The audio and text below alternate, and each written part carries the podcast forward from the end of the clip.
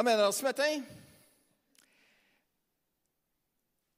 ça fait quelques semaines que Pasteur Jean-Frédéric nous a parlé du sujet de l'inflation, de notre contentement qui devrait augmenter, pas juste l'inflation dans, l'économie en, en tant que telle.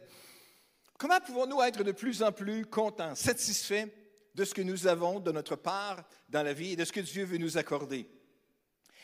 À l'école du contentement, il y a une leçon qu'il ne faut pas manquer.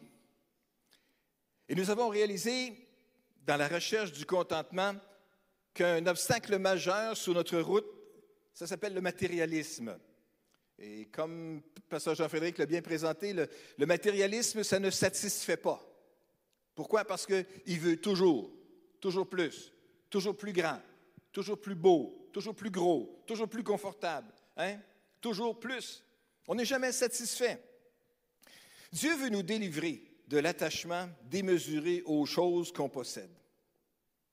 Il veut nous délivrer. Jésus a dit dans Jean chapitre 8, verset 32, c'est pas l'homme a dit, cherche pas l'homme, mais Jésus a dit, vous connaissez le passage, vous connaîtrez la vérité et la vérité vous rendra libre. Hein?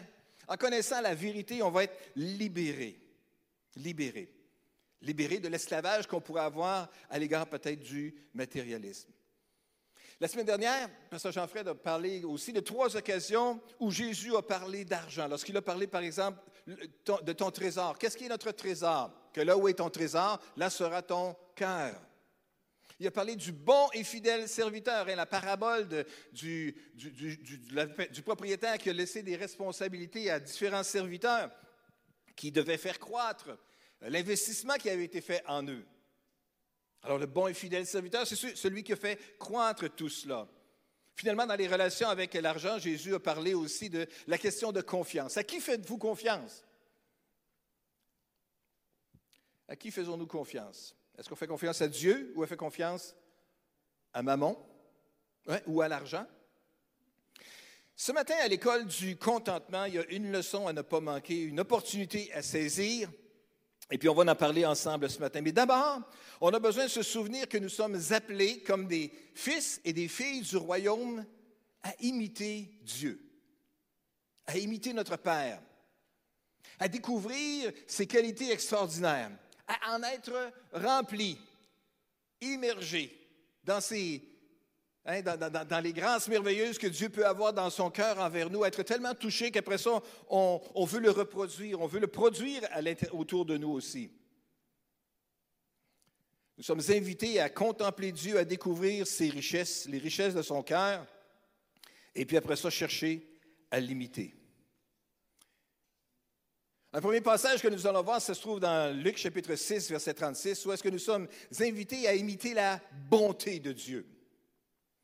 Votre Père est plein de bonté, dit Jésus. Soyez donc bons comme lui. Bon comme lui. Bon comme Dieu.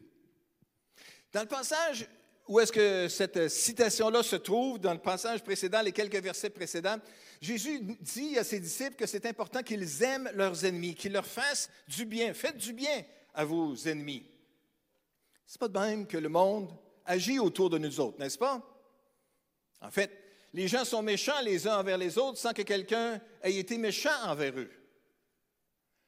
À travers les communications beaucoup trop ouvertes qu'on a dans le monde d'aujourd'hui, on, blesse, on, vise, on, veut presque assassiner des gens qui euh, tiennent des propos qui ne nous conviennent pas.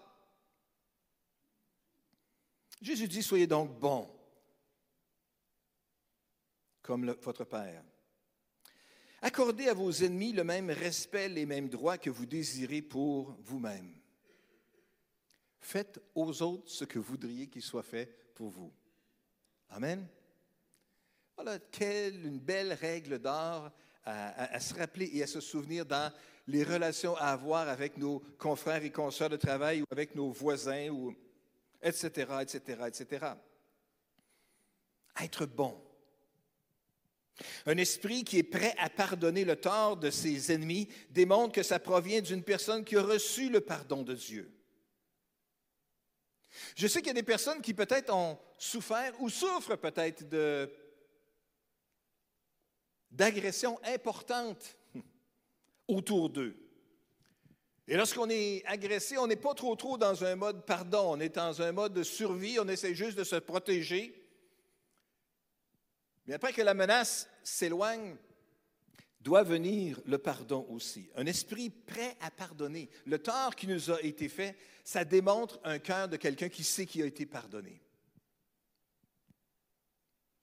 Nous avons tous été pardonnés. Je ne connais pas la vie de tout le monde ici. Je connais la mienne. Et je sais que j'avais besoin du pardon de Dieu. Est-ce qu'il y a d'autres personnes ici présentes qui avaient besoin du pardon de Dieu dans leur vie? Hey, si on est ici, c'est parce qu'on sait qu'on avait besoin du pardon de Dieu. On sait que on a beau faire tous les efforts qu'on veut pour essayer de, faire ou d'accomplir ou d'être le type de personne qu'on devrait être, on n'est pas capable d'arriver à la hauteur de cela. Et on a péché, on a désobéi, on a blessé des gens. Dieu est plein de bonté, il veut qu'on soit plein de bonté envers les autres, et on peut être plus plein de bonté pour les autres lorsqu'on a réalisé la grandeur, la profondeur de la bonté que Dieu a envers nous autres. Si on est plein de critiques plutôt que d'être compatissant, nous recevrons aussi de la critique. Hein? On sera traité de la manière dont on a traité les autres. Mais si nous traitons les autres avec générosité, avec grâce, avec compassion, ces qualités pourraient bien nous revenir en retour aussi. Hein? On va récolter ce qu'on aura semé. C'est pas facile le pardon quand on sent qu'il y a quelqu'un qui a une dette envers nous autres. Puis il n'a pas l'air d'avoir envie de la payer, cette dette-là. Hein? Il nous a blessés. Il aurait dû peut-être venir s'excuser, demander pardon ou, compenser peut-être pour la perte de quelque chose. Mais non, c'est pas là. Puis moi, là, je devrais, en innocent, pardonner à cette personne-là. Oui, soyez donc bon comme votre Père céleste. Est-ce que Dieu est plein de bonté? Est-ce que Dieu est capable de pardonner? Vous savez, tout et chacun d'entre nous, il y en a des multitudes de péchés dans la salle ici qui ont été accomplis dans le passé. Pas un matin, non. Un matin, c'est dimanche. Dimanche, on se comporte bien parce qu'on va à l'église, là, hein? Oui. On va être capable de ne pas être trop hypocrite quand on va louer Dieu. Alors, on s'arrange pour être correct le dimanche, hein? Mais dans le passé, il y a bien des choses qui ont pu arriver et qui, sans aucun doute, sont arrivées aussi. Mais Dieu nous a pardonnés. Dieu nous a fait grâce. Alors, mes amis, imitons Dieu dans sa bonté. Hein? Soyez donc bons comme votre Père céleste est bon. Soyez donc bons comme lui. Dans un autre passage de l'imitation de Dieu, dans Matthieu chapitre 5, ça commence à se corser encore plus. Ça nous dit, votre Père céleste est parfait. Soyez donc parfaits comme lui. Que tous ceux qui sont parfaits lèvent la main. Je ne la même pas pour montrer ça. Hein? Non. Il faut qu'on sache par contre que le mot parfait dans Matthieu 5, 48 que nous lisons ici n'implique pas la perfection sans péché parce que cela est impossible dans cette vie. Et tout le monde dit Amen. Oui, c'est ça. Ouf, OK, c'est correct. Mais parfait ici signifie être complet, mature, c'est vrai qu'on ne pourra, peut-être pas acquérir un caractère comme Jésus et une vie sainte soudainement, mais nous pouvons grandir vers une maturité de plus en plus grande. Et de la même façon que nous nous, nous attendons à un comportement différent d'un petit être humain en croissance, on ne s'attend pas qu'un bébé naissant ait une conversation sur la grandeur de la philosophie, de, l'approche philosophique qu'on devrait avoir vis-à-vis des grands conflits mondiaux. Hein? Un bébé, c'est un bébé. Il va apprendre juste à dire gaga, gougou, quelque chose comme ça. Éventuellement, maman. Éventuellement, papa. Éventuellement, grand-papa. Oui, c'est ça. Hein? Bon, c'est ça. On ne s'attend pas donc les conversations d'un bébé, que ce soit autre chose que celle d'un bébé. Mais après ça, il grandit, il devient un enfant. Alors, dans son, dans, son vocabulaire, ça devrait grandir. Hein. il va commencer à aller à l'école, il va apprendre ses lettres, il va apprendre quelques mots de vocabulaire, il va développer son vocabulaire indépendamment de ce qu'il est et de ses affections, ce qu'il aime, bien, il va peut-être lire plus, puis découvrir plus, et peut-être élaborer plus de vocabulaire. Ça, ça appartient dans les différences de chacun. Mais on s'entend qu'il agit plus, il ne se comporte plus, puis il ne parle plus comme un bébé. Il est un enfant. Puis il devient un ado.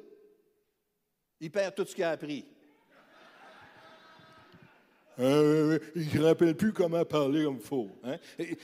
Il, prend une posture, une façon de s'habiller, en tout cas, bref, c'est ça. Il découvre donc la, distance à avoir avec la famille. Et heureusement, ça ne dure pas éternellement. On survit à l'adolescence de, de, nos enfants. Mais après ça, ils deviennent des adultes. On espère certainement qu'ils vont agir et se comporter de façon différente, hein? en étant maintenant capables d'assumer des responsabilités, d'occuper un emploi, de prendre soin de ceux qui l'entourent, de faire des bons choix dans la vie, etc. On s'attend donc à un comportement différent d'un bébé, d'un enfant, d'un ado et d'un adulte. Êtes-vous content d'être dans la section des adultes aujourd'hui? Soyez pas offensés si je vous ai vous n'êtes pas des bébés, vous n'agissez pas, puis vous ne parlez pas comme des bébés. Vous n'avez même pas l'air de des bébés non plus. Bref, on, a besoin de, croissance et c'est ça l'idée ici. On ne s'attend pas donc à, un comportement le même pour les différents stages de la croissance. De la même manière, Dieu s'attend à un comportement différent pour nous, dépendamment de notre étape de développement spirituel. Nous pouvons être parfaits si notre conduite est appropriée selon notre niveau de maturité. C'est un petit bébé parfait. On ne demande rien de plus que le bébé, hein? La perfection, donc, c'est agir selon, de façon appropriée à son niveau de maturité. Soyez donc parfait comme votre Père céleste est parfait. Agissez donc dans votre comportement, dans vos paroles, avec le degré de maturité spirituelle où vous êtes rendu. Parfait, mais avec encore de la place pour la croissance, hein, pour encore le développement. Dieu nous appelle à nous élever au-dessus de la médiocrité, frères et sœurs, et à maturer dans divers aspects de vie pour devenir comme lui.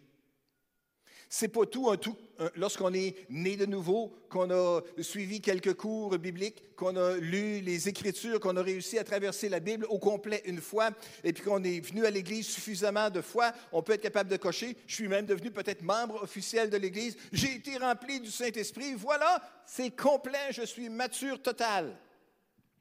Erreur, c'est pas vrai. Il y a encore de la place pour la croissance.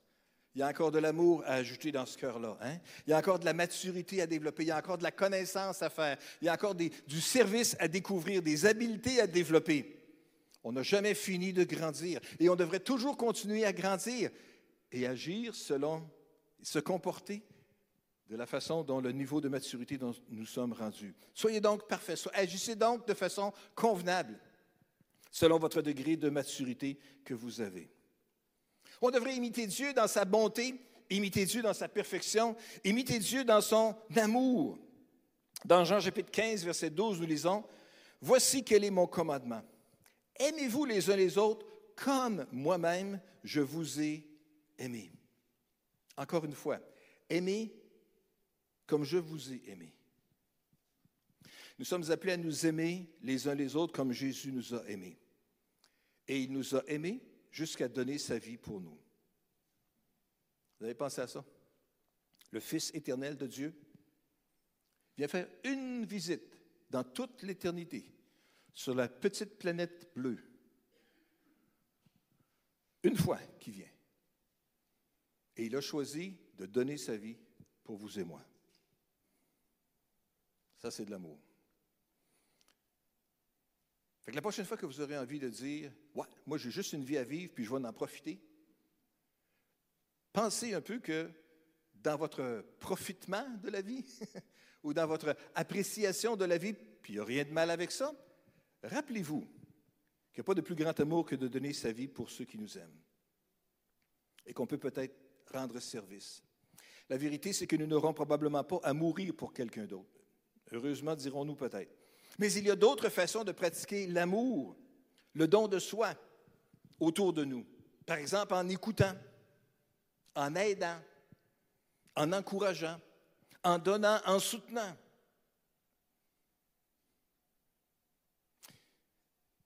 Ce matin, pensez à quelqu'un qui a particulièrement besoin de cette sorte d'amour aujourd'hui.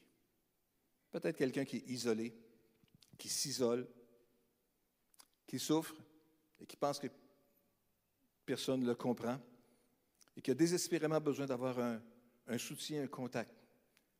Voulez-vous juste être ce contact-là aujourd'hui pour cette personne? Pensez à cette personne, puis donnez-lui tout l'amour que vous pouvez, puis après ça, essayez d'en donner un peu plus. Aimer comme Dieu a aimé. Être bon comme Dieu est bon. Être parfait comme Dieu est bon. Nous sommes donc invités comme à, être et à devenir comme notre Père céleste. Imiter Dieu dans sa bonté. Imiter Dieu dans sa patience. Imiter Dieu dans sa grâce. Imiter Dieu dans son pardon. Imitez Dieu dans son amour.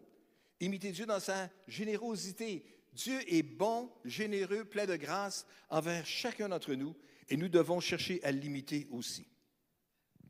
Et dans l'apprentissage de la générosité en honorant Dieu, il y a ce passage que j'aimerais partager avec vous dans Proverbe chapitre 3 et verset 9 ce matin, qui nous dit, Honore l'Éternel en lui donnant une part de tes biens et en lui offrant les prémices de tous tes revenus. Alors tes greniers regorgeront de nourriture et tes cuves déborderont de vin. Honorez l'Éternel. Comment en lui donnant une part de nos biens? Honorer l'Éternel non seulement avec les parts de nos biens, mais en lui offrant les prémices, qui veut dire le premier départ, le début, hein? en offrant notre meilleur. Ce n'est pas honorer quelqu'un de donner quelque chose qui n'a pas de valeur pour soi, pour nous. Non. Honorer Dieu, c'est de donner quelque chose qui a de la valeur pour nous.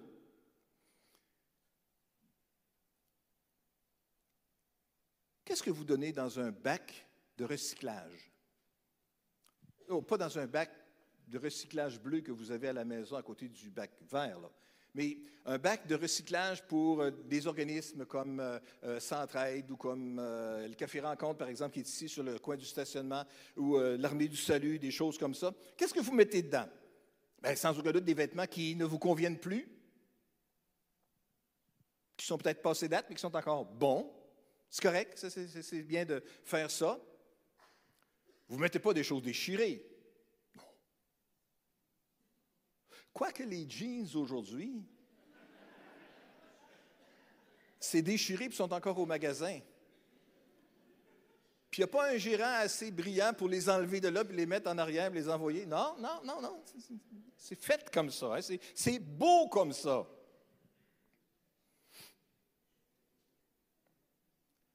C'est drôle hein, comment que les, modes changent et tout ça. Hein.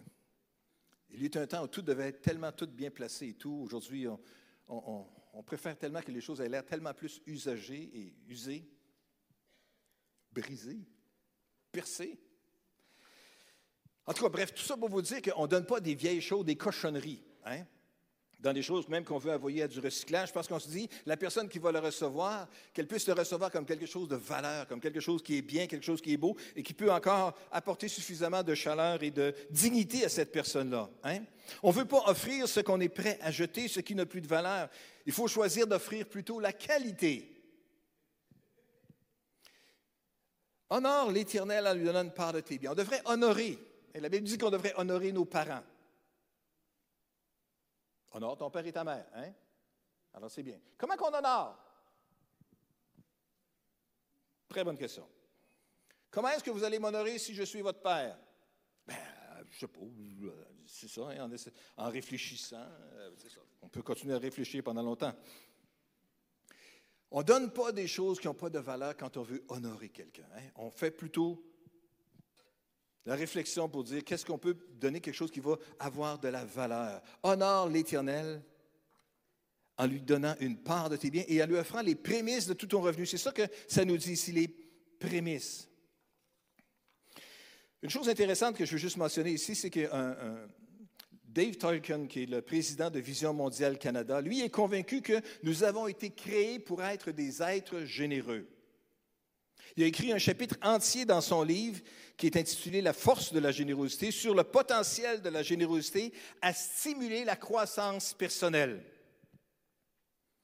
Et dans son chapitre, il, mentionne le fait qu'il y a des recherches scientifiques récentes qui affirment l'effet positif de la générosité sur le bien-être émotionnel d'une personne. Dans le Boston Globe, journal euh, de la Nouvelle-Angleterre, le 21 mars 2008, l'article suivant a été publié qui fait état des études qui ont été menées par le docteur Elizabeth Dunn, qui est un professeur de psychologie à l'Université de Colombie-Britannique.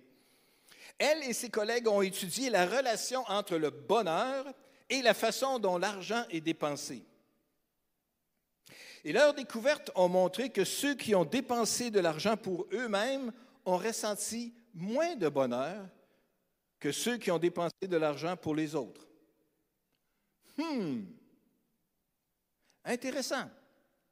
Une découverte intéressante de l'étude a été que le niveau de bonheur ne variait pas selon le montant dépensé ou donné. Même avec un peu de générosité, c'est bon pour l'âme. Hmm. Il y a quelqu'un qui a déjà dit, c'est mieux de donner que de recevoir. Il y a plus de bonheur à donner qu'à recevoir. Hmm. Sage, hein? Alors, qu'est-ce qu'on donne à Dieu? Est-ce qu'on donne pour être heureux? C'est peut-être pas la motivation qu'on devrait avoir, mais c'est l'effet que ça va produire de toute façon, ça c'est sûr. On peut honorer Dieu en lui offrant les prémices de tous nos revenus. Les prémices. C'est un mot qu'on n'utilise pas beaucoup aujourd'hui en français, qui parle des premiers fruits de la terre ou des premiers animaux d'un troupeau. Ça parle du commencement ou du début. On peut parler, par exemple, des prémices de l'hiver. Hmm, on devrait peut-être plutôt parler des prémices du printemps. Peut-être qu'après la réunion ce matin, il fera euh, plus de 0 degré Celsius à l'extérieur. Un ou deux, peut-être? Ah, c'est pas assez pour sortir les grosses lunettes de soleil et puis sortir notre crème. J'étais pour dire à bronzage, pas vrai, on met de la crème solaire pour se protéger des rayons du soleil aujourd'hui. Bref, Hein? On ne fera pas ça encore, mais c'est des prémices. C'est toujours mieux que moins 20 quelques. Les commencements, les débuts, les prémices du printemps. Donc, les prémices, ça parle de la première part. Et la première part, ça parle de la dîme. La dîme, ça veut dire un dixième, ça veut dire 10% La dîme, sous sa forme la plus simple, a pour but de honorer Dieu en lui offrant les prémices de tous nos revenus. La dîme, c'est faite pour honorer le Seigneur. Et son principe de la dîme trouve ses racines dans le jardin d'Éden, alors que le jardin, le jardin, c'est ça, le, jardin parfait avait été créé pour l'homme. Dieu a stipulé qu'il y avait un arbre là qui lui était exclusivement réservé. Tu pourras manger de tous les arbres, mais de cet arbre-là, tu n'y touches pas.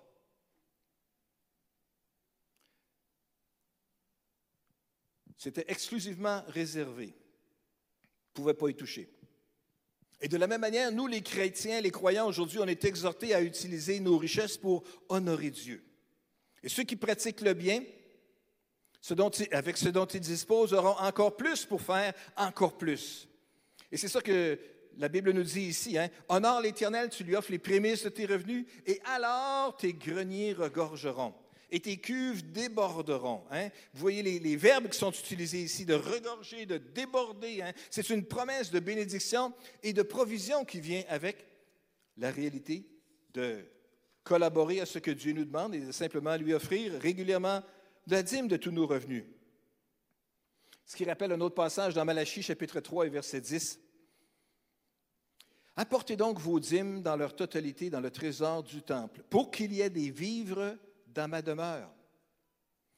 De cette façon-là, mettez-moi à l'épreuve, déclare l'Éternel, le Seigneur des armées célestes. Alors vous verrez bien si de mon côté, je n'ouvre pas pour vous les écluses des cieux et si je ne vous comble pas avec surabondance de ma bénédiction. Les gens qui donnent avec joie leur dîme, leur offrande à Dieu, découvrent que ce qui reste peut faire plus et amène toute une bénédiction. Donner, c'est un acte de foi. C'est sûr, c'est se priver de quelque chose. Mais Dieu est capable de récompenser cette foi-là de plusieurs façons. Ce n'est pas la raison pour laquelle on devrait donner. Donner pour avoir encore plus. Ce n'est pas la bonne idée. Ça ferait une motivation qui serait plutôt égoïste. Mais on peut choisir de donner volontairement parce que nous aimons Dieu, parce que nous voulons l'honorer, parce que nous voulons lui obéir, parce que nous voulons être généreux comme Dieu est généreux. Mettez-moi de la sorte à l'épreuve. Dieu savait que ce ne serait pas évident pour le peuple, même d'Israël, de vivre sous cette loi de la dîme et de devoir remettre euh, euh, le dixième de leur revenu à, Dieu et au service de Dieu.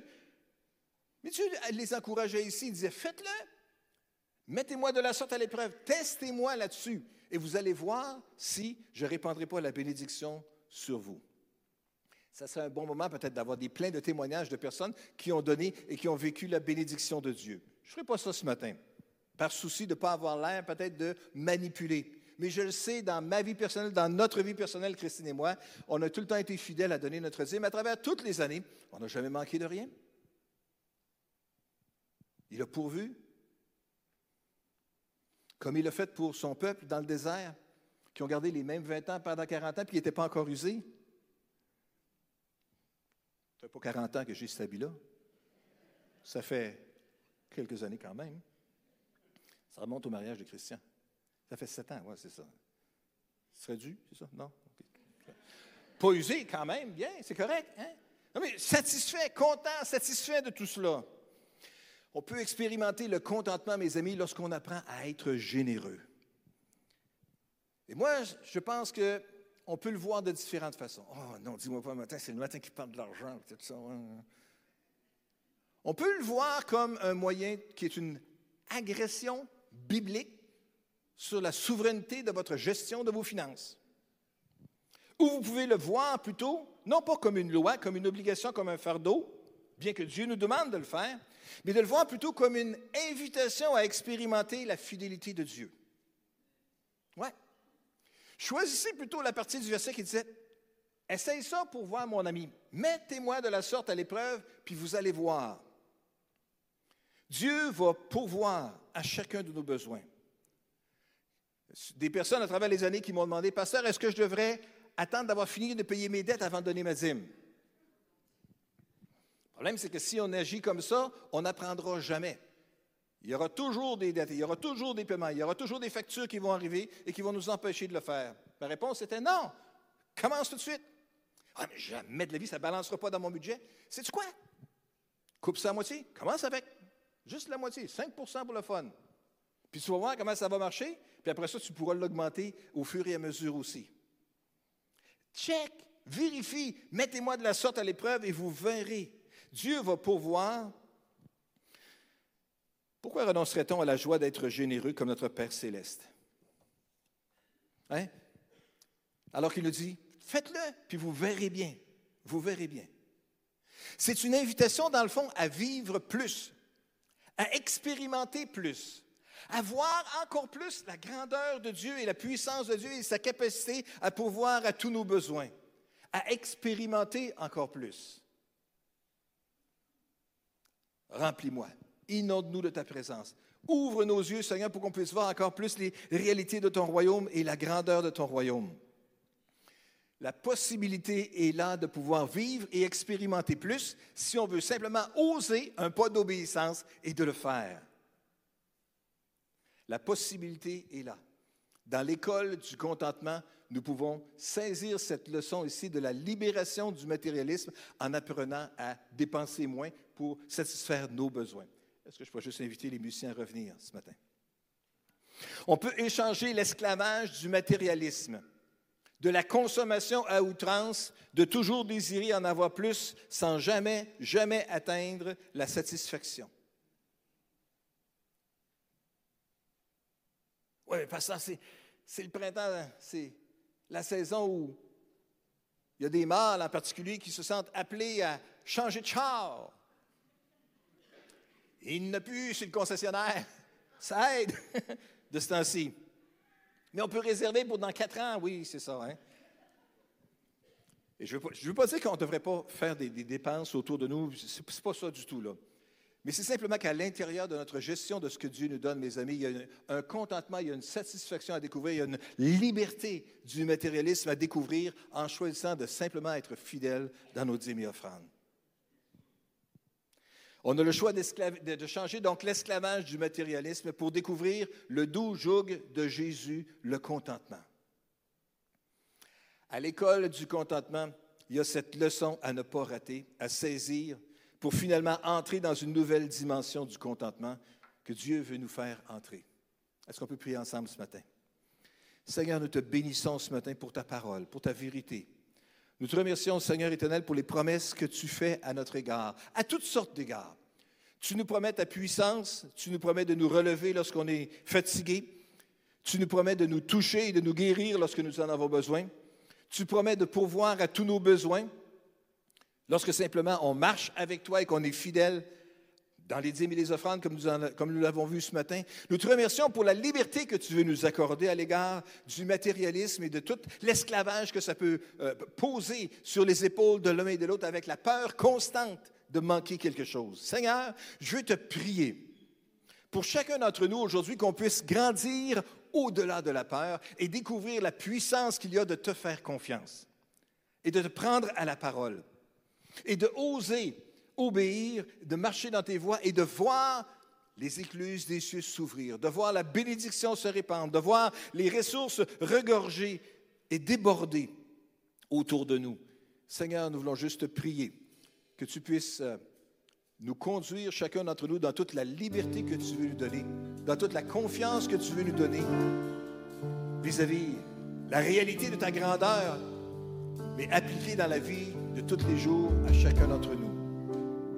Seigneur, je veux te prier que tu puisses nous conduire, chacun d'entre nous, à expérimenter des nouvelles dimensions de contentement, de satisfaction, parce que Seigneur, nous avons tout en toi. Toutes nos sources sont en toi.